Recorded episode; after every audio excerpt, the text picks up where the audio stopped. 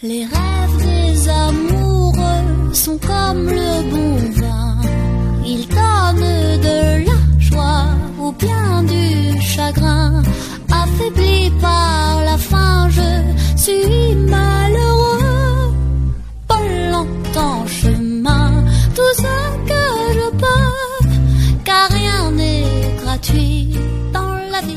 É, meu querido ouvinte, e é com a mesma música lá do nosso episódio zero, nosso primeiro episódio, que a gente começa o nosso último episódio da temporada. Tô até aqui com um sentimentozinho de nostalgia, mas ao mesmo tempo aquela satisfação de trabalho cumprido, né?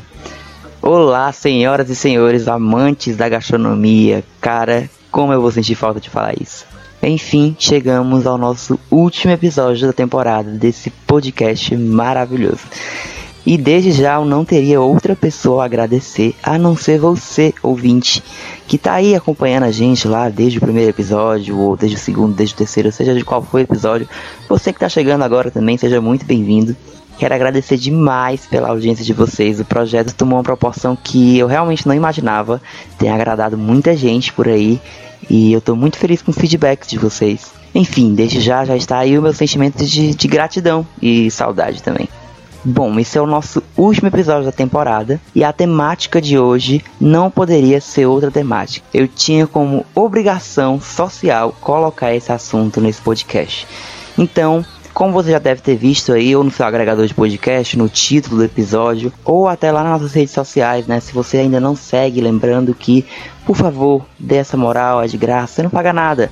A gente está lá no Instagram como arroba gastronocast, beleza? Bem fácil, simples, chega lá e dá essa moral. Bom, e para você que ainda não me conhece, meu nome é Braga, muito prazer. Eu tô lá no Instagram como arroba Braga Cozinha. Então se você quer conhecer um pouco mais do meu trabalho, é só ir lá e dar essa moral também.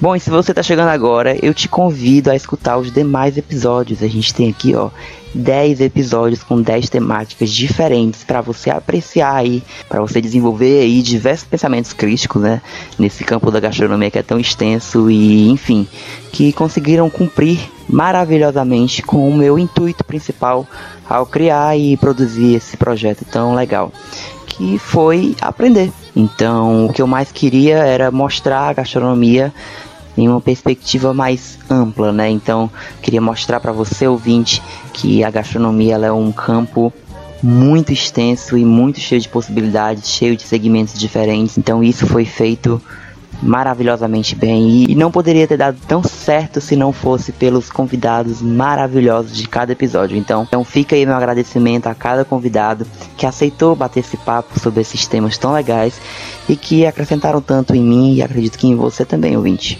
Enfim, não esquece de compartilhar esse episódio nas suas redes sociais, no history aí do seu Instagram, marca a gente, arroba gastronocast, ou então compartilhe o link aí no WhatsApp com seus colegas, amigos de faculdade, enfim, para que a gente consiga um número cada vez maior de ouvintes para esse projeto tão legal e feito com tanto amor, tanto carinho, tanto esforço, né, por este que vos falo. Enfim, não quero me prolongar muito. Eu sei que muita gente ficou ansiosa por esse episódio lá no Instagram do projeto e até no meu Instagram também, veio uma galera perguntar quando é que ia ao episódio. Então, esse com certeza foi um dos episódios mais esperados e eu tenho muito orgulho de ter mediado esse papo tão legal. Então, para você que estava ansioso por este episódio, tenha calma, chegamos, estamos aqui, tô com você. Fique confortável aí, sinta-se bem e bem-vindo ao último episódio do Gastronocast. Editor, pode soltar a vinheta aí pra gente ir pro assunto principal.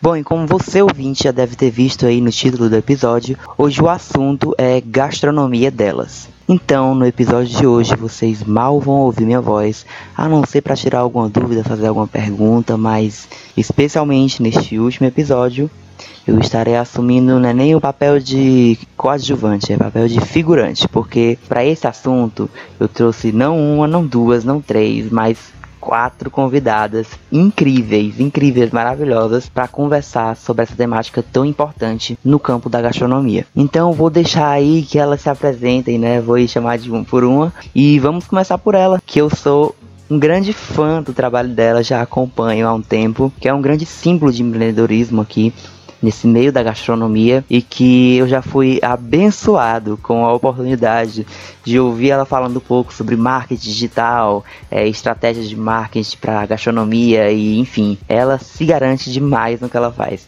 Seja muito bem-vinda, muito obrigado por ter aceito o convite. Pode se apresentar aí para os nossos ouvintes, Liebe. Oi, gente, tudo bem? É, eu sou Ana Liebe, sou formada em gastronomia pela UFC, me formei agora em 2000 e é, no finalzinho de 2018. E há uns dois anos eu tenho a minha agência de marketing digital, que o foco dela é trabalhar em performance, que é na parte de anúncios, na parte de tráfego. E mas aí a minha outra paixão é gastronomia, né? Eu conheci o marketing digital enquanto eu fazia gastronomia e eu não conseguia deixar esses dois separados. Eu precisava trabalhar os dois juntos. Então, eu tenho a agência do, de marketing digital, mas eu também tenho o foco, que é o que eu mais, é, que é o que eu mais trabalho, que é justamente o marketing digital focado em gastronomia. É, eu acho que é isso. Se deixar, eu vou passar aqui horas falando de mim, porque além de amar gastronomia e marketing digital, eu amo falar, então se não me segurar, eu passo aqui horas. Massa demais, Liebe. Muito obrigado por ter aceito o convite, seja muito bem-vinda, certo? E Liebe, para quem quiser te achar lá no Instagram, conhecer um pouco mais do teu trabalho, como é que faz? Bom, gente, para quem quiser me seguir, basta entrar no Instagram e seguir @analiebe com Y no final. Que lá na minha bio tem todos os outros perfis que eu também trabalho, é, a agência, eu acho gastronomia.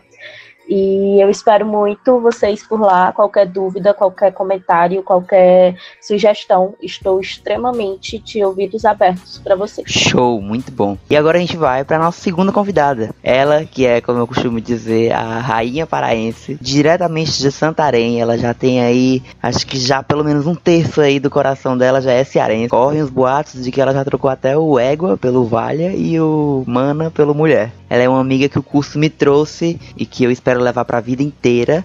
Eu te agradeço muito por ter aceito o convite, ter topado bater esse papo aqui sobre essa temática tão importante. Cássia, pode se apresentar aí para os nossos ouvintes te conhecerem. Olá, gente. É, eu me chamo Cássia, sou aluna da Universidade Federal do Ceará, da UFC, do bacharelado em gastronomia. Hoje eu estou no sétimo semestre, último ano. É, saí do meu estado, do Pará, para ter essa formação. É, já atuei é, como iniciação científica, né?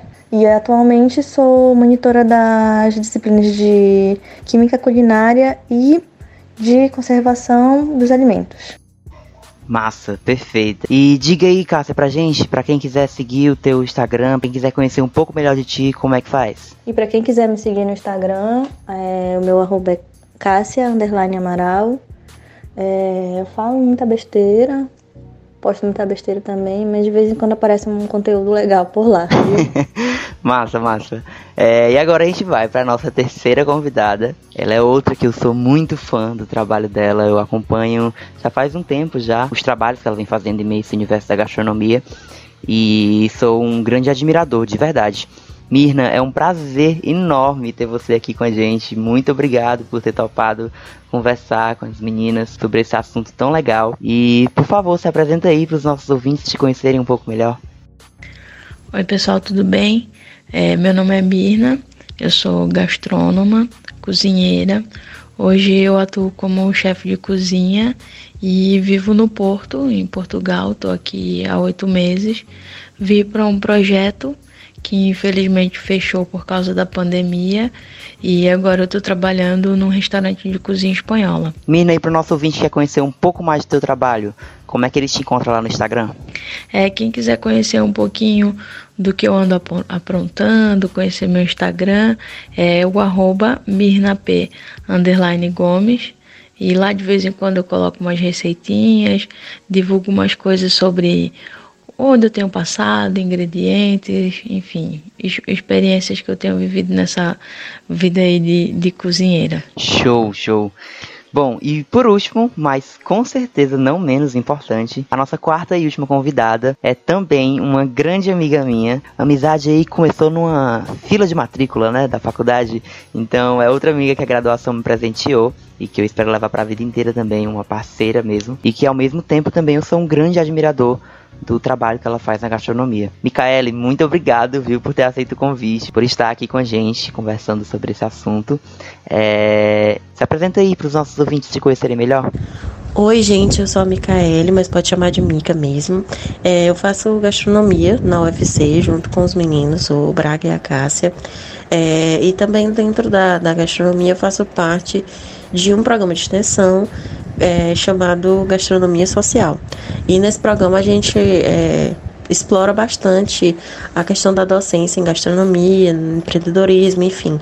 Então eu vim para falar um pouco sobre isso, né, para falar é, a questão das mulheres dentro da gastronomia, mas também dentro, mas focando na universidade, focando na docência, para a gente discutir um pouco, um pouco sobre isso. Espero poder contribuir aqui com, com a conversa. Massa, massa. Mica, venda aí seu peixe pra gente. Fale aí seu Instagram para os nossos ouvintes que quiserem te acompanhar. Bom, gente, quem quiser me seguir no Instagram é Mica Nunes. E também tem o Instagram do programa de extensão, que é Gastronomia Social UFC. É, a gente posta sempre quando vai ter curso, os cursos que já tiveram, algumas fotos com os alunos, né, as, algumas preparações. E eu também posto algumas preparações no meu, que eu faço no meu dia a dia e tal. E também posto muitos stories dos meus gatos, então quem quiser acompanhar e se entreter nesta pandemia com meus gatos fazendo absolutamente nada, pode seguir. Show, muito massa. É, convidadas apresentadas, agora vocês já conhecem quem são as nossas protagonistas do nosso episódio de hoje. E a Mika tem uma fala inicial aí introdutória para começar o nosso assunto, né, sobre área de atuação e tal. Mika, pode ficar à vontade, tá? É, que independente da, da área que a gente vai atuar como mulher, a gente tem dificuldades em comum, digamos assim, né? Eu, eu antes da gastronomia, eu cursava enfermagem e é uma, um, um, dos maiores tabus que a gente tem, assim, tabus não, um dos maiores problemas que a gente tem é de que, de certa forma, a enfermagem é vista como um fetiche é, sexual e tal. E aí a gente tem essa, essa é, a gente tem essa barreira, né? E, e, na gastronomia, a gente não tem exatamente a questão do feitiço, né? A gente tem mesmo é um, uma, a, as relações de poder mesmo, que, que é, de certa forma impedem que a gente é, consiga de maneira mais rápida chegar em ascensão em comparação a, a, aos homens, né? É, Sim. E aí, e aí nisso a gente entra num, num conflito muito grande, porque o que a gente sempre é, escuta, né, é que o lugar de mulher seria na cozinha, mas que esse não é o é, é, essa cozinha é a cozinha de casa, uma cozinha é, escondida, doméstica. É, é uma cozinha doméstica, não é a cozinha que ganha mídia, não é a cozinha profissional, né? É, e aí a gente pode te interromper um minutinho, é porque tem uma coisa que Assim que eu entrei no curso de gastronomia, assim que eu passei, minha tia me disse um negócio que eu nunca vou esquecer. Lebe, hum. tu, tu tá ligada que vai ser um meio muito difícil, né? Aí eu fiquei sem entender por quê. E ela disse, Liebe, é porque gastronomia é lugar de, é lugar de mulher quando não é profissão. Porque Exatamente. já profissão é lugar de homem. Exatamente. E, tipo, é uma coisa que a gente escuta, é, tipo assim, de chefes que já estão aí com, com seu nome é, reconhecido, com seu restaurante montado, com sua equipe é, é, já definida e tudo mais. E, e sempre se escuta esse relato, assim, de que é uma coisa que demandou muito tempo chegar naquele, naquele, dominar aquele espaço, chegar naquele lugar, né? É, e isso entra é, numa questão meio paradoxal, assim, porque tanto por, essa, por esse dizer que a gente escuta, né? Como também, assim, a primeira, primeira contato que a gente tem com a alimentação, né, que é o que, o que lida a gastronomia, é a amamentação. E muita, muitas vezes a gente não percebe isso, tipo, que a amamentação é ali o primeiro contato que a gente tem com, com a alimentação, que vem da, da, da mãe, né, e tudo mais, e a gente não, não percebe isso, a gente não exalta isso no final das contas. Quem realmente recebe os, os privilégios, né, os louros pela, pelas realizações da gastronomia, em sua maioria são homens. E aí é, é uma coisa que a gente sempre tem que, que que está discutindo, né? E também assim, quem são, quem são as referências que a gente tem dentro de dentro de casa, né? Porque geralmente quando a gente vai para gastronomia é por a influência de alguém, né, da família ou alguém próximo, é uma avó, uma tia, a própria mãe, e que, essas mulheres que estão ali, que, que de certa forma estão te dando amor em forma de alimento e você acaba é, é, tomando aquilo para si, né? Tendo aquela memória e tal, e você se envolve na, na cozinha. É, e aí, por que, que a gente perde essas, essas referências, né? É uma coisa que, que a gente tem sempre que, que, que tá pensando. Uh, e o papel da, da mulher da, na, na gastronomia é muito é, para trazer isso de volta. Né? Tem, temos muitas é, chefes que têm seus restaurantes e que prezam muito por ter uma cozinha feminina, por ter uma cozinha ocupada por mulheres, por ter funcion... É, colaboradoras mulheres, né? E, e sejam elas é, é, cis ou trans, né? Nós temos aí algumas chefes que trazem muito isso da, das mulheres trans, né? Por ser uma como é que fala, uma são pessoas que estão é, é, em sua maioria em situação de vulnerabilidade, então para trazer, é, é, acabar com esse estigma, né? Então tem todas essas questões que eu acho que a gente poderia dar uma discutida é, para ir falando sobre isso, né? Vocês, eu, eu uhum. nunca eu nunca trabalhei na cozinha, eu, eu tenho um foco mais de docência, é, mas é uma coisa que a gente tem sempre que estar tá pensando para poder trabalhar nos nossos diferentes, nas nossas diferentes atuações. Muito interessante que a gente discuta sobre isso. Pronto, eu vou puxar aqui um. Eu vou aproveitar aqui para puxar um gancho, a, por enquanto que a gente está nessa parte mais introdutória, dessa fala da. A gente vai puxar outro gancho da fala da amiga também, mas puxar um gancho primeiro dessa fala da Lieb, dessa experiência que ela compartilhou. Eu queria saber de cada um de vocês, como a Lieb já contou, saber das demais, como foi quando vocês é, se posicionaram na questão de dizer vai ser gastronomia e é isso que eu quero. É, começar com a Cássia. Cássia? Vamos lá. Eu. Ah, vamos ver, vamos imaginar o cenário. O ano é 2016 e eu estava de saco cheio da minha vida. Eu já via. Eu já vinha de uma de uma meia graduação em farmácia. Já eu havia feito metade do curso de farmácia. E uma coisa que eu adorava e adoro e gosto muito é estudar química.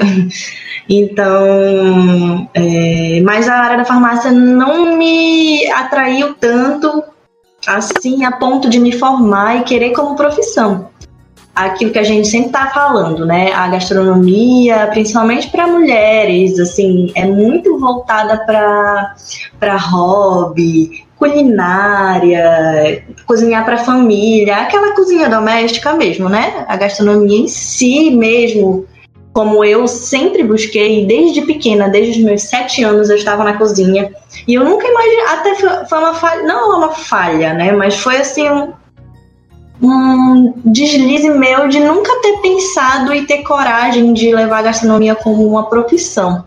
Porque era aquilo desde sempre, entendeu? E quando clareou tudo, eu estava cansada de estudar, eu, eu parei farmácia para tentar fazer medicina.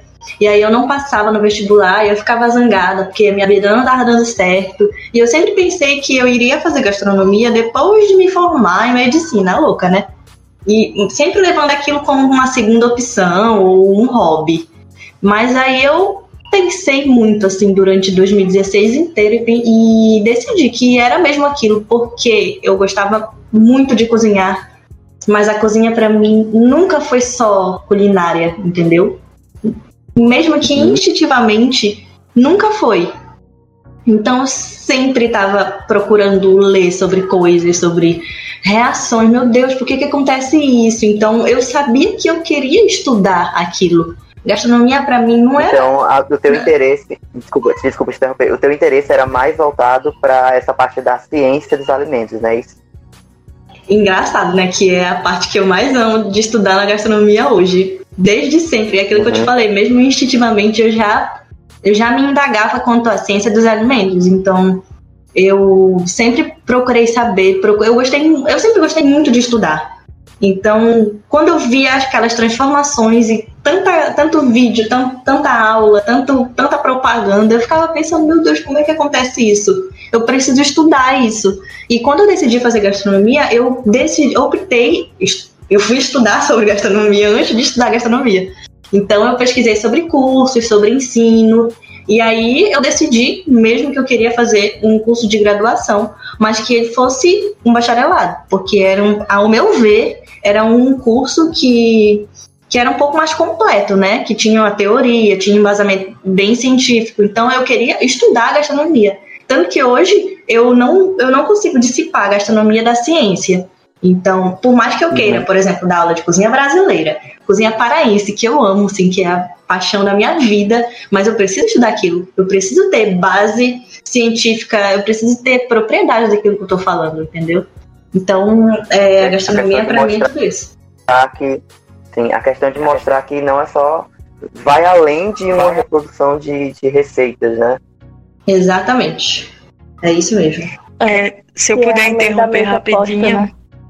É, eu acho, eu acho que a diferença assim de um grande instrutor, de um grande professor, uma professora excelente, é justamente conseguir é, os processos técnicos da construção daquele prato, daquela, daquela gastronomia em si, mas também das reações químicas que acontecem ali. Por que, que tucupi é tucupi, como que ele vira tucupi, por que, que ele é importante para aquela, aquela cultura, né? Sim. Acho que ia ser excelente se vários professores estudassem mais sobre essa ciência que acontece nos alimentos para é, conseguir passar esse conhecimento de forma muito mais abrangente, muito mais interessante, né? Sim, e aplicar isso na prática, né? Porque gastronomia também tem a prática. Sim, sim. Então, aproveitando que a Mirna falou, passar a fala para ela, para ela poder também falar um pouco como foi que ela se posicionou enquanto mulher e quero fazer gastronomia e quero trabalhar na cozinha, né? Porque hoje ela trabalha na cozinha. Bom, antes de começar a trabalhar como cozinheira, né? Antes de entrar na faculdade, eu já trabalhava há nove anos como massoterapeuta. E a minha ideia de, de trabalhar na gastronomia por causa de um sonho que eu tenho, que é ter um spa. Então, é, foi mesmo uma escolha para complementar o meu trabalho como massoterapeuta porque o, o meu projeto de vida é ter um spa, no sentido no sentido grego, né, de, de, de hedônio, assim, de, de bem-estar não um centro de emagrecimento como é a ideia que as pessoas têm hoje em dia, né? Então, com um restaurante incrível, com terapias holísticas, eu gosto muito de estudar aromaterapia, então a ideia de me formar em gastronomia é mesmo para concretizar esse projeto de projeto de vida. Assim, eu, eu entrei na faculdade tarde, porque eu não tive condições é, financeiras de começar isso antes, mas acho que foi no momento certo. Eu tinha 32 anos, sabia exatamente o que eu queria fazer fazer e eu acho que eu consegui aproveitar muito do curso porque a maturidade já já não me deixava dúvidas. Não, não tive ninguém que disse, ah, será e tal. Na verdade, tinha muito mais uma insegurança minha por achar que gastronomia pudesse ser uma coisa pouco acessível, né? Assim, a gente via ingredientes caríssimos, é, serviço de vinho e tudo que envolve é, a gastronomia contemporânea é, era para mim me parecia pouco acessível, né? Mas acaba que a gente aprende que, o- que o universo é muito mais amplo que isso. Massa demais. É. Liebe? É, bom, na minha vez foi um pouco como a da Cássia, sabe? Eu não sabia o que fazer da vida. Eu tinha entrado em outro curso. Eu gostava muito das aulas do outro curso, mas todo dia era um baque, sabe? Eu ficava na aula e gostava, mas quando eu saía da aula eu pensava, poxa, eu não quero trabalhar com isso. Eu não me vejo trabalhando com isso. E aí, o que é que eu vou fazer?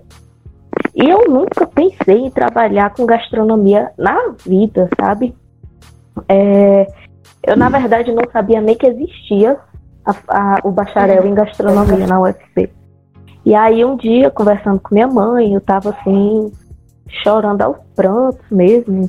Não era aquele chorinho, era o soluço, sabe? E aí, minha mãe me perguntou: é, fecha o olho e me diz qual é o primeiro lugar que, que vem na tua cabeça de que tu quer trabalhar. E aí, eu falei uma coisa que nunca nem passou pela minha cabeça. Eu, a mãe, é, eu queria trabalhar numa agência de publicidade ou num restaurante.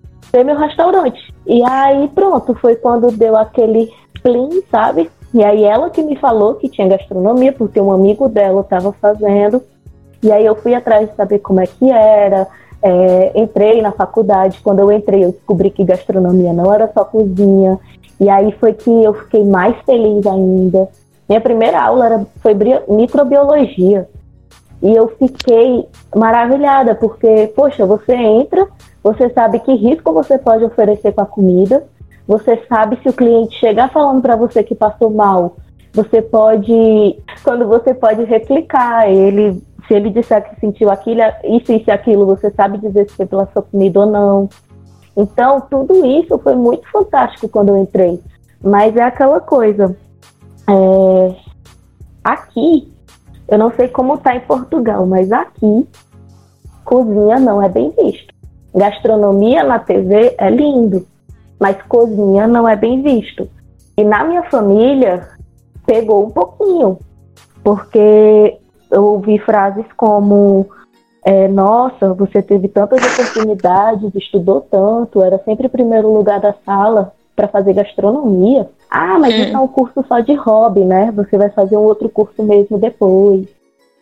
É, eu ouvi É, tanto isso no também. Natal eu já cheguei a ouvir coisas como por que, que tu tá aqui na sala com a gente? Tu devia estar na cozinha. Então, coisas que vão machucando, sabe? Porque a depreciação tá vindo de fora.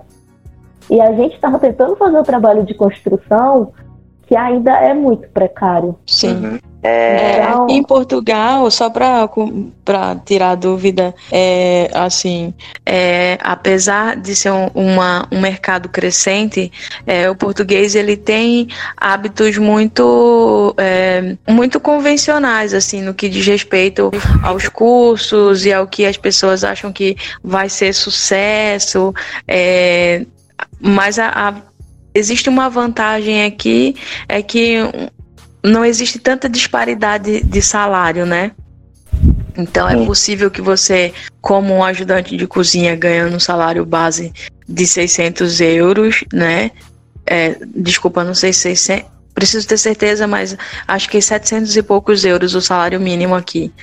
E, e você chegar, mas você nunca vai ganhar mais do que 5 mil euros de salário. Isso é, não é comum, assim, é 95% da população tá entre essa faixa de salário mínimo até 5 mil euros. Então, é, não existe tanta depreciação. Na verdade, por causa, de, por causa dessa, de- de- dessa não disparidade salarial, acaba, acaba que existe uma aceitação um pouco melhor. Mas, aqui dentro das cozinhas, assim, você vai ver a- a- as equipes basicamente de homens. Entendi. E é, a Mika, ela já falou um pouco sobre a questão de ela já ter feito enfermagem. E eu queria que ela falasse um pouco mais disso. Como foi que ela saiu, como foi essa decisão de sair da enfermagem e ir pra gastronomia? Se foi uma coisa muito, um choque muito grande pro universo dela, enfim. Mika? A decisão, assim, não foi nem eu que tomei, né? Foi meio que o Sisu. Né? Mentira. É que tipo assim, eu. eu. Eu saí da, da enfermagem porque eu não avançava no curso, eu, eu tava no, no, num quadro muito ruim, assim, é, cansada psicologicamente. e eu não conseguia avançar no curso. Eu tava. Já tinha feito dois anos e meio de curso, eu não ia pra frente. E aí eu saí, passei um ano, um ano não, um mês parada, sem fazer nada, sem estudar nada, só olhando pro, pro teto. E aí, um belo dia minha mãe disse assim, minha filha, cansei de você aqui em casa sem fazer nada. E me arrastou para um cursinho, eu fui. E aí eu em dois meses, antes, dois, faltava dois meses pro Enem, então eu me recuperei assim, tipo, voado para fazer o Enem. Fiz o Enem e não sabia se eu ia passar em qualquer coisa que fosse. E aí eu pensei na gastronomia, porque era uma coisa que eu tinha é, começado a explorar muito, assim, tipo, no tempo que eu passava em casa. Tipo, eu percebia que eu tava me interessando muito pela cozinha, por coisas novas, enfim. E aí depois eu, ah, por que não? Aí pesquisei, vi que na UFC tinha, e aí fiquei com essa ideia, é, coloquei na, no SISU, na, na seleção, passei, e aí eu entrei nesse conflito de, meu Deus, sair da enfermagem, que é um curso muito bem visto, e que todo mundo acha ok fazer para ir fazer gastronomia. Eu vou ouvir muita coisa, e ouvi mesmo. É, mas mesmo assim eu fiz, né? Tipo, ah, vou fazer, não, não me importo. E graças a Deus eu, eu tinha, é, como que eu posso dizer, apoio familiar, digamos assim, para para ter passado esse tempo parada e ter depois ido para um cursinho e depois ter entrado na cidade e fui e, e, pronto, assim, tipo, me apaixonei pelo curso, porque não era o que eu estava esperando, digamos assim, porque a gente sempre é, espera que seja uma coisa bem prática e que a gente passe um bom tempo na cozinha provando várias coisas que a gente nunca viu, mas não é bem assim, então todas várias realidades foram sendo modificadas e me chamou a atenção que o nosso curso, ele, pelo menos na, na, aqui, no, aqui no Ceará, a gente tem muito, muito foco na extensão, então é uma coisa que, eu, que me despertou um lado que eu não sabia que eu gostava, que era a docência, e me cativou muito, assim, desde o primeiro semestre. Eu até hoje estou no mesmo projeto de extensão, fazendo é, é esse contato com a comunidade, levando a gastronomia é, como um como um projeto, como é que eu falo? Um agente. É, como um agente de transformação social, né? E, e de transformação da, da, da, vida das pessoas, é, falando sobre empoderamento das pessoas em si, também das mulheres. É, enfim, tudo isso eu, eu pude explorar e era uma coisa que eu não via na, enfermagem. Assim, eu gostava muito da enfermagem porque é, minha família, basicamente, minhas mães são todas do saúde, então eu tinha essa veia, né, de querer ir pra saúde. Então, aí fui e quando eu cheguei lá não era o que eu queria, assim, tipo, não, eu não tinha um, um, uma maneira de cuidar das pessoas tanto quanto eu, eu tenho, a meu ver, né, na, na na gastronomia. Não me sentia tão pertencente como eu me sinto, né? É, mas claro que eu pude aproveitar aí é, é, a visão de que é uma universidade e trazer para a gastronomia muito mais madura, né? Como a Mirna falou, tipo, que ela entrou na, ela foi foi cursar o, o curso já um pouco mais maduro e tudo mais. Eu não eu tinha 21 quando eu entrei no curso, então eu já tinha, já tinha passado pela universidade, eu já sabia o que era a universidade, então muitas coisas eu já pude saber o que era, né? Eu já sabia o que era o movimento estudantil, eu já sabia o que era o feminismo, eu já sabia inserir essas coisas dentro do, da gastronomia agora, né? Só, eu só tinha que mudar a área mesmo de atuação. Eu não sabia mesmo que eu ia querer ser é, professora. para mim era uma coisa é, concebível. E eu me identifiquei muito. Bom, a próxima pergunta que eu tenho para vocês, meninas, é o seguinte: eu queria saber um pouco de como é nesse segmento de vocês, assim, eu vejo que cada um de vocês é, tá num segmento é, diferente, tem alguns pontos similares aí em comum que se encontram, mas é, basicamente são segmentos um pouco diferenciados, né? Tem a Mirna que está mais na cozinha profissional, tem a Lieb que está mais nessa parte do empreendedorismo, do marketing digital, da gastronomia, enfim. É, tem a Cássia que por mais que o foco dela também seja a docência, mas ela tá mais voltada para essa parte científica. E tem a Mika, né, que também tá voltada para essa parte da docência, mas a gente percebe que ela se debruça mais para um lado social, é, comunitário e enfim.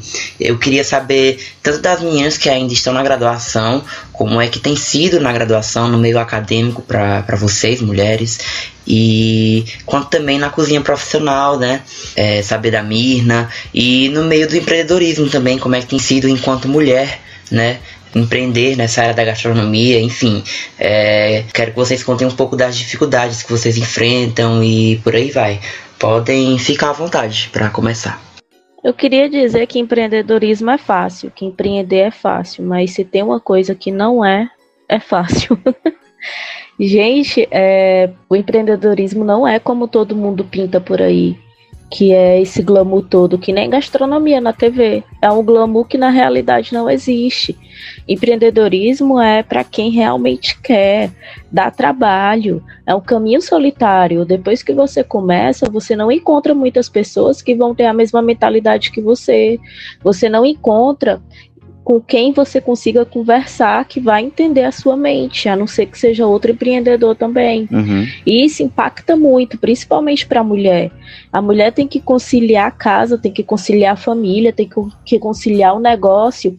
E não é fácil achar alguém que vai conseguir ouvir, que vai conseguir entender. É verdade. É, para vocês terem noção, no caso da mulher, é, só cerca de 18% da, dos negócios brasileiros são femininos. Tem a maioria feminina no, no, no comando, né? Ou é, de fato é construído por mulheres. E o número baixa quando você vai para quesito mundial. No quesito mundial, só 15% é feminino. E é algo que é tão contraditório, porque vários estudos mostram que quando você tem pelo menos 30% dos cargos sêniores, que são os cargos de gerência, é, completos por mulheres, a empresa tem pelo menos 15% a mais de lucro. Que massa, que massa. Mas é muito complicado para a mulher se inserir nesse meio. Ainda tem essa enraização de que o homem é, é, que sabe ser empreendedor, de que o homem é que consegue comandar uma empresa. E isso é refletido em vários pontos, principalmente na questão de investimento externo. Não há uma explicação fatídica de por que se investe mais em empresas com homens, empresas masculinas, do que em empresas femininas. Não tem uma explicação lógica para isso. E ainda falando dessas dificuldades da mulher de empreender, se você parar para pensar, tem países que a mulher não tem direito nem a estudar. Se no nosso país, que a mulher pode estudar, a gente não tem essa educação financeira, essa educação é, de empoderamento, tu imagina num lugar que a pessoa não pode nem ler, que a mulher não pode nem uhum. ler. Então, empreendedorismo é um caminho maravilhoso, eu não trocaria de jeito nenhum, mas é um caminho que é muito difícil, muito, muito difícil, principalmente quando se é mulher. Até porque você, você, quando mulher, tem a pressão da sociedade também. Tem a, press a pressão da família, você precisa cuidar do filho, você precisa cuidar de casa, você não pode abandonar seu marido, é complicado. Essa enraização que a gente tem só dificulta mais ainda algo que já é difícil por si só, que é empreender. Mas, mais uma vez, eu não trocaria isso por nada. E eu aconselho fortemente a quem quer ter o seu próprio negócio ir em frente, porque não tem nada melhor no mundo. É, inclusive, é, eu lembrei de um fato aqui que entre 2003 e 2019 o número de mulheres empreendendo aqui no Brasil aumentou, na verdade no mundo, desculpa, aumentou cerca de 124%. Caramba. E isso é porque é muito mais fácil você empreender seu próprio negócio, você criar seu próprio negócio, do que você ter que provar que você é capaz de ter um cargo e lutar, disputar é, para provar que você é tão bom capaz quanto um homem. E isso é muito horrível de se ouvir, sabe? Porque uma coisa é você ver que estão crescendo mulheres no empreendedorismo porque estão tendo espaço, outra coisa é você ouvir que elas estão tendo de fazer isso porque não aguentam mais disputar poder, que não era para existir. É verdade, é verdade. Muito boa, Liebe, muito boa sua fala e muito importante as informações que você trouxe aqui pra gente também. É, Mirna, agora eu queria saber do teu ponto de vista. Bom, é, as maiores dificuldades que eu percebo assim é, no meio da gastronomia começa por, pela faculdade, né? Assim, que é muito caro para a gente poder estudar gastronomia e as mensalidades são sempre muito caras. E quando você começa a trabalhar, você percebe que as coisas não são bem assim, né? Que o que você recebe é basicamente bem menos do que você bem, é, bem menos do que você investiu na, na faculdade, né? Então isso já causa uma certa frustração. Assim. É verdade. E os horários dos restaurantes né, também são muito difíceis. Você, principalmente para gente que é mulher, para voltar de madrugada para casa é, é sempre muito perigoso, preocupante, né? Eu mesmo já fui já fui assaltada e então a, a, acaba que a gente gasta mais dinheiro para poder voltar para casa em segurança. Então acaba que a gente ganha menos e gasta mais para poder se manter na profissão, assim, tem que tem que ter muito carinho pelo que faz, porque é realmente um trabalho que é exaustivo, né? São muitas horas em pé para quem trabalha dentro da cozinha. É, e se você está num restaurante de alta gastronomia, você é exigido ao máximo, assim. Então, tá, é como um carro de corrida, né? Tem que estar tá sempre em altíssima performance. Então, são, são, acho que as coisas mais difíceis são mesmo você engrenar na profissão quando você entra na faculdade por causa da despesa grande que você tem e se manter tendo que trabalhar tantas horas e voltar tão tarde para casa, né? Até mesmo uma questão de segurança. É, bom, sobre a posição de líder dentro de uma cozinha, assim, eu não, eu não tive muito tempo para pensar sobre isso, né? É, eu depois que saí do Mani e comecei a, comecei a trabalhar por conta é, depois do Masterchef, é, eu não, não é fácil, porque a gente precisa meio que se provar o tempo todo, né? Que você está apto a assinar uma consultoria, que está uhum. apta a, a, a, gerir uma cozinha, e às vezes, ainda mais quando está fora de casa, né? Que a comunicação às vezes é um pouco enviesada, então precisa ter muita paciência, muita tranquilidade, assim, e tentar entender que a gente não vai dar conta de tudo o tempo todo, que muitas vezes a gente vai precisar de ajuda e que a gente não precisa provar nada para ninguém e que a gente está na posição que está porque a gente se dedicou ao que fez, né? Assim, que houve muito muito trabalho e no caso de, de você ser uma mulher preta fora do, do seu país, é, é um caminho muito mais tortuoso, assim, muito mais difícil. Mas é, é saber até onde você pode ir e não e não se, se autoflagelar, não se mutilar tentando provar para os outros a sua capacidade, porque se você já está lá, é porque você é capaz, né? Então eu, eu prefiro uma gestão mais afetuosa, mais tranquila, e tentar manter minha equipe motivada e, e, e envolvida no, no que está fazendo de um jeito muito mais leve. E se isso não for suficiente, então as pessoas é que têm que lidar com os problemas delas, né? Assim, eu não vou repetir padrões de uma cozinha agressiva e austera, sendo que não é um, uma coisa que eu acredito, né? Então, estar nessa posição sem ferir quem você é é difícil. Vão pôr a gente em xeque o tempo inteiro, mas é você saber que você tem que ir até onde você pode ir e não e não se ferir para provar para os outros a capacidade que você sabe que tem. Acho que é um pouco disso assim. E quanto eu queria pontuar uma coisa assim muito por cima que as meninas falaram que vem de fora, também, né, o machismo, o preconceito da mulher na cozinha. Mas também a gente se olhar para o lado, a gente consegue é, apontar, não é apontar, a gente consegue identificar algo, várias problemáticas dentro do nosso curso, por exemplo. É, outra coisa, gente, falando sobre eu mesma, sobre meus sonhos e delírios dentro da gastronomia, é, não é novidade que eu queira seguir a, a carreira acadêmica. Eu quero muito ser docente dentro da academia, né? Então, para isso eu estudo muito, eu pesquiso muito, já já fui bolsista de PIBIC, já participei de pesquisas, principalmente é, com punks. Eu amo esse universo das punk e agora eu tô como monitora de química e conservação dos alimentos, que é uma, uma, uma iniciação à docência, né? Então, eu, agora, por conta do que a gente está vivendo, essa pandemia, a gente está parado, mas aí eu não paro de estudar, não paro de pesquisar.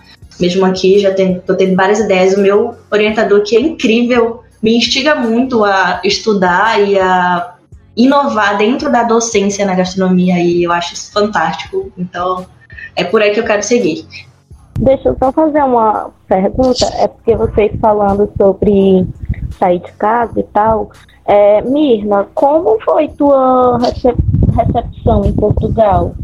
É, como tu considera, assim, tu foi recebida de braços abertos? Como está sendo é, a tua experiência aí? Porque aqui no Brasil tu já experimentou, né, uma, uma uma parte dessa recepção da mulher na cozinha. Como está sendo aí em Portugal? Eu acho que as diferenças é, no tratamento. Eu acho que no Brasil a gente tem uma, uma coisa mais. Aqui as pessoas são um pouco mais diretas, assim, elas vão, vão chegar ao ponto e vão dizer para você Quanto no Brasil talvez haja uma coisa de florear um pouco as situações e, e comer pelas beiradas e buscar um jeitinho ali para falar e não tentar ofender e não tentar ferir. Aqui vai ser basicamente as pessoas vão dizer logo na sua lata o, o que é e o que não é, e elas não, não têm muito tempo. A comunicação é muito mais direta e precisa ser muito clara, né? Então, no outro dia, um moço que trabalha na pia me perguntou: Ah, chefe, é, as pessoas não acham estranho é, porque você fala com as pessoas assim? Porque às vezes eu chamo de nego, meu amor, meu lindo, princesa. E aí ele perguntou: as pessoas não confundem? Eu falei: Bom, se nunca, nunca confundiram, mas se confundem, elas precisam entender que é, cada pessoa tem um jeito. Sim, sim. Né? Vem de uma cultura e, e lida com as coisas de, de jeitos diferentes. E se isso causa algum tipo de desconforto, eu sou muito aberta para as pessoas disserem, eu prefiro que você me chame pelo nome, sabe? Mas aqui a, a, comunicação precisa ser um pouco mais direta, assim, não tem muito tempo. E é isso, né? É, vão sempre colocar vão sempre duvidar da gente, assim, porque a gente é do Brasil, porque, porque é mulher, porque é preta e sempre vai ter um e se, sabe? É, é um estigma que é muito difícil de, de se desfazer dele. Mas a gente tá, tá aqui para tentar abrir portas para outras pessoas e, e tentar fazer isso da forma mais honesta possível e do jeito que a gente acredita, assim. Uhum. É, Cássia, eu queria saber de ti como é que veio esse interesse por essa parte mais científica da gastronomia. Eu sempre tive esse lado, entendeu? Da ciência, de querer saber por que acontece isso, porque ao esquentar a comida ela fica desse, dessa cor, porque o, o cheiro é de, desse jeito. Então, todas as modificações, todas as transformações que, no, que a gente vai aprender mais na frente, que vem por conta da química, de toda a bioquímica também dos alimentos. Eu sempre tive muita curiosidade de saber. Então, é, quando foi no primeiro semestre, não, no segundo, segundo semestre, eu procurei o professor Paulo, maravilhoso, né? E aí eu perguntei a ele se ele tinha algum projeto ou algum estudo sobre punks, né, que são as plantas alimentícias não convencionais. Que eu estava fazendo meu projeto de metodologia científica com com base nelas, né, nas plantas. Uhum. E aí ele falou: "Ah, amanhã eu vou começar a estudar a moringa, vai lá" vai lá no laboratório. Aí eu, nossa senhora, esse homem, tudo que você perguntar pro professor, acho que ele vai saber responder. Ele conhece alguém que, ou então ele mesmo já estudou. Ele é fascinante. Então eu comecei a estudar as plantas, as punks, né? E acabei desenvolvendo um projeto que não foi, não foi possível completar ele, terminar, porque algumas coisas burocráticas, né? Mas assim, eu amei estudar, amei, amei, amei pesquisar. E sempre tive essa, essa veia muito forte na ciência dos alimentos, né? É, depois de um tempo, acabou meu PIBIC, né? Que eu era bolsista. E então decidi fazer o teste, né? Na verdade, entrei na monitoria, graças a Deus consegui passar. E aí eu comecei a estudar, a, a trabalhar também com o professor Paulo, mas já na, na no programa de iniciação à docência, né? Então, pronto, lá me descobri e aí eu decidi na minha vida é, a minha monitoria em química e em é, métodos de conservação dos alimentos, né? Então, desde aí decidi, não, vou ser professora. não vou ser mais chefe, acho que eu nunca quis, né?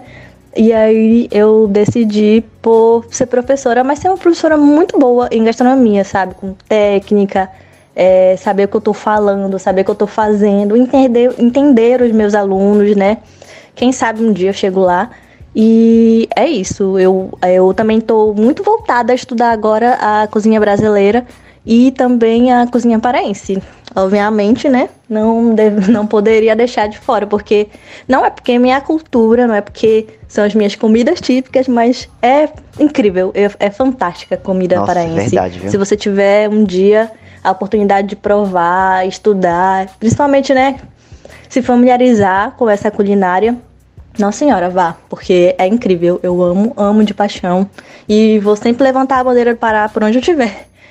Mas é isso. Hoje eu percebo que a mulher no cenário né, da pesquisa, na gastronomia em si, tanto na cozinha quanto na pesquisa, na docência, ela está se fazendo muito presente, né? Tem um estudo, acho que é de 2018, não lembro de onde, que fala que as mulheres, é, a maioria dos artigos publicados, né, científicos, são, parece que 70 e alguma coisa por cento, são é, de autoria de mulheres. Então a gente vê uma crescente muito grande e eu espero que isso se espelhe muito dentro da gastronomia, né? Sim, então, com certeza. Vamos lá, avante, bora estudar, mulherada, que a gente vai conseguir ocupar o nosso espaço mesmo, né?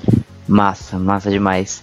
Mika, agora eu quero ouvir um pouco de ti, assim, como é que tem sido é, na tua perspectiva. Sim, então, é, falando assim da, da docência, né? É, a gente tem justamente é, essa dificuldade, assim, porque querendo ou não, nos cursos a gente não tem muita gente, para começar, não tem professores de gastronomia, são professores de outras áreas é, afins. É, a gente já tem essa dificuldade. E aí a dificuldade também de que a maioria das professoras mulheres, né, são mais de disciplinas teóricas, não são tanto de, das disciplinas práticas. Pelo menos na, na UFC, a maioria das, das, disciplinas que a gente tem, é, os profe as disciplinas práticas são os professores é, é, que, que dão, né? As cadeiras práticas. Agora que a gente está vendo uma mescla maior, tá misturando mais, é, os professores, todos acabam que estão dando tanto teórica como prática, mas isso não é muito é, a realidade. E aí, assim, o projeto que eu participo desde que desde que eu entrei né, no curso é o Gastronomia Social, é um, é um programa de extensão que tem vários outros projetos filhos, né, menores e tal, mas que a intenção, de modo geral, é que a gente consiga, é, por meio de cursos temáticos de gastronomia, capacitar é, as, as pessoas das comunidades é, mais afastadas, né? Assim, a, a, periferia de Fortaleza, né? O foco principal do gastronomia social é o Bom Jardim, né? O Grande Bom Jardim. Mas a gente também já está com parceiros na cidade inteira. É, e aí a gente dá essas aulas e também uh, nos últimos dois anos a gente conseguiu fazer é, parceria com o pessoal da agronomia e aí a gente foi para um, um assentamento rural e a gente conseguiu dar os é, cursos lá também, por uma demanda deles, é, que eles queriam é, ter um conhecimento maior na questão do, de ficha técnica, de custos, é, porque, porque eles fazem é, o, o, assentamento especificamente, que é o assentamento Aragão, que fica em Miraíma, no interior aqui do estado do Ceará, eles eles tinham essa demanda de que eles produziam bolos para o pro Programa Nacional de Alimentação Escolar é, e eles precisavam é, manter uma produção padrão, né? Que o bolo sempre desse certo, que o iogurte sempre desse certo. E aí a gente foi com essa demanda para lá, né? E aí a gente observa se, sempre no projeto, a gente sempre tem turmas completamente diferentes uma da outra. Mas a gente consegue perceber que alguns alunos, é, a maioria dos alunos sempre são mulheres, mas quando existem alunos homens, alguns são muito é, difíceis da gente conseguir passar o que a gente quer sem ter que ficar sempre tentando convencer o aluno de que a gente que, tipo assim, a gente que tá sabendo do assunto e a gente quer passar aquele assunto. Né? Então tem, tem essa resistência. É, e também quando alguns é, é, colegas também, quando a gente está quando a gente está dando aula junto, porque somos nós que damos as aulas, nós bolsistas do, do projeto. Quando a gente está dando aula, é, em conjunto, podem acontecer também esse tipo de, de, de, resistência. Às vezes a gente, a gente funciona da seguinte maneira: é, um, um assume a aula e outros dois ou três são monitores. É, e aí acontece muito de tipo, se eu assumir uma aula e o Braga for o meu monitor, os alunos vêm tirar dúvida com o Braga, em vez de virem para mim. É, e aí sempre tem esses, essas pequenas coisinhas, então acontecem essas, essas coisas que a gente percebe. É, é, é como assim, em todas as, as áreas de atuação que a gente vai na gastronomia, a gente percebe essa essa questão de que acabam achando que a gente não está na posição de poder, digamos assim, de autoridade dentro daquela daquele espaço. É. E eu acho que é uma questão mais de, de, de, de desconstrução, de, de, de tomar conhecimento do que está acontecendo e tal. Inclusive, eu já tive um, um problema desse com o próprio Braga. que a gente discutiu, a gente discutiu no meio da sala de aula, ele, Mica, não é o momento. Aí eu fiquei, mas, mas eu quero que você me escute, tipo assim, e que também tem que entender, assim, é, às vezes as pessoas dizem, até, até conversei com o Braga quando, a gente, quando ele me chamou para participar, que ele estava preocupado se ele poderia comentar, falar as coisas por não ser local de fala. Sim, sim, sendo exatamente. que a gente também tem que é, claro que tem casos e casos, mas os homens, né, os rapazes que estão no, no, no, meio da gastronomia, eles têm que tomar também é, para si a discussão no sentido de o que, que eu posso fazer, o que que, o que que, qual é o meu papel aqui, porque tem também um papel, né? Ele não pode simplesmente é, até por... se isentar. Até porque é, a gente, só as mulheres, elas, elas não vão conseguir mudar isso, nem dentro da gastronomia e nem dentro da sociedade, né? Enquanto os homens também não forem é, feministas e também não proteger, não, não vou dizer proteger, mas não derem as mãos para as mulheres também, a gente não vai conseguir mudar né? Tem o papel, por exemplo, dos pais em casa, são os pais que educam, né? Então não adianta uma mãe que ensina o menino é, a respeitar quando o pai não respeita, né? Então o, é, o trabalho da sociedade toda é independente de gênero. Exatamente. E aí, enfim, acho que é mais uma questão de tipo que é, querendo ou não, as pessoas começarem a, a, a, prestar atenção na gastronomia ou não, mas já que é o nosso, nossa área, né? Prestarem atenção nas pequenas coisas que são reproduzidas, assim, que é, acontecem de serem coisas que a gente não percebe. E também coisas que a gente não é, dá, dá importância, né? É, sobre essas, essas situações que vão acontecendo dentro do curso, dentro do restaurante, seja ele pequeno ou grande, estágios, enfim, todas essas questões a gente tem que, que, que ir explorando, né? E a docência ainda é um campo muito é, novo para a gastronomia, assim, tipo, justamente porque a gente não tem muita gente formada em gastronomia, e muita gente da gastronomia tem conhecimento empírico, não conhecimento de academia. Uma, inclusive, uma coisa que eu não sei se todos estão sabendo, pelo menos os daqui talvez estejam sabendo, né? Uma, uma coisa para a Mirna, é, para ela saber, uma novidade, né? Assim, a gente está começando a, a, conversar com o governo do estado para a gente entrar com um projeto piloto é, que a gente vai colocar a gastronomia como um curso profissionalizante dentro das escolas de ensino médio. Tipo, o aluno excelente, vai fazer. Excelente. O aluno, o aluno vai fazer o ensino médio é, e vai se formar né, no ensino médio dois anos. É o EJA. É o EJA, é o EJA, que é o, o ensino de jovens adultos, né? Educação de jovens adultos, uma coisa assim. É, e aí eles, eles vão passar pelo EJA, que são dois anos, dois anos e meio, e quando eles terminarem, eles estarão também com a formação em gastronomia. E é a gente que vai dar as aulas. É, e aí, tipo, é, um, é um campo que se abre pra gente, porque quem sabe um dia tem um concurso, né? Para professor de gastronomia no governo do estado, Opa. né? e aí é, é assim, é, são coisas que a gente tá, tá vendo? É, eu... Vocês estão traçando o caminho que vocês querem Ai, graças da gastronomia. Exatamente. Não, e, e, é super importante, né? Inclusive para sobrevivência, né? Independente da, independente da, de você vir ou não se tornar cozinheiro, você precisa sair, sair de casa aprendendo a, a cozinhar para sua própria sobrevivência, né? Então acho que Sim. gastronomia e educação financeira devia fazer parte. Com toda certeza. É, principalmente partindo do ponto que gastronomia não é só cozinha, né? A gente vai aprender a valorizar os, os insumos que a gente tem do nosso estado, a gente vai aprender técnicas de como é, a comida a gente tem que armazenar, tem que guardar.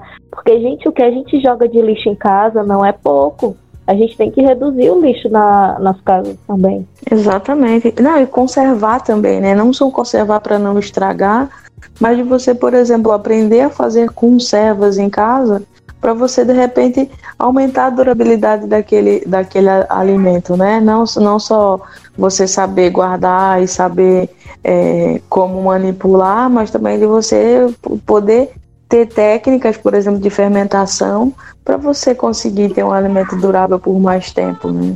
Acho que a gastronomia ela ensina um milhão de coisas. Você respeitar outras culturas, conhecer outras culturas, saber sobre história, antropologia, né, construção das sociedades. Eu acho que é, precisa, sim. É, é muito importante. Sim, sim, claro. Nossa, cara, sério, eu tô aqui em êxtase, assim, com as falas de vocês. Vocês são incríveis, incríveis mesmo, assim. Foram as convidadas certas, protagonizaram demais o episódio e agradeço muito. A gente, infelizmente, já tá chegando no nosso final, já tá chegando no nosso limite de tempo. Mas eu quero agradecer imensamente por vocês terem aceito participar por vocês terem topado é, agregar nessa conversa sobre essa temática tão importante e ter feito parte desse nosso último episódio, ter feito parte da história deste projeto, desse podcast que vem alcançando um número cada vez maior de pessoas. E muito obrigado mesmo, meninas. Mas antes de acabar o nosso episódio, a gente vai para o nosso último quadro, o mais rápido, que é o nosso momento de degustação. Então chegou a hora do nosso último momento de degustação da temporada. Aquele pão quentinho, hum, cheiro manteiga derrete. Ai, ai, ai, hum, cheiro manteiga derrete.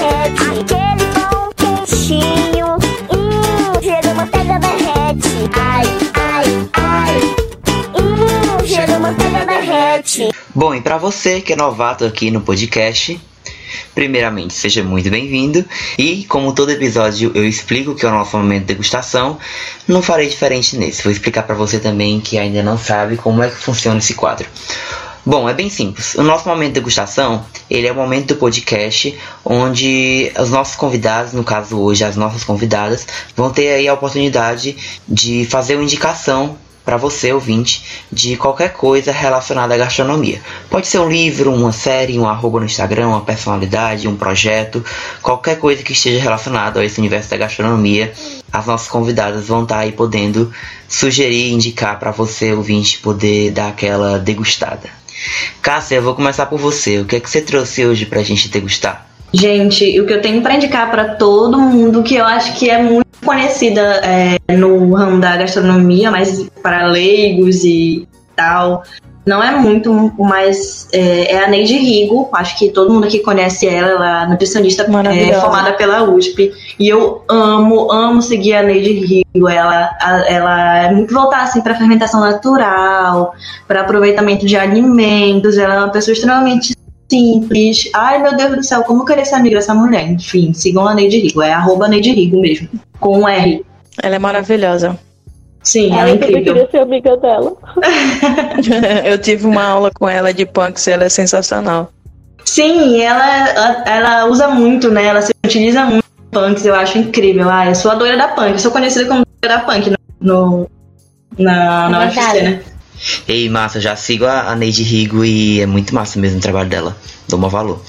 É, Mirna, sua vez, você tem alguma coisa pro nosso ouvinte degustar hoje?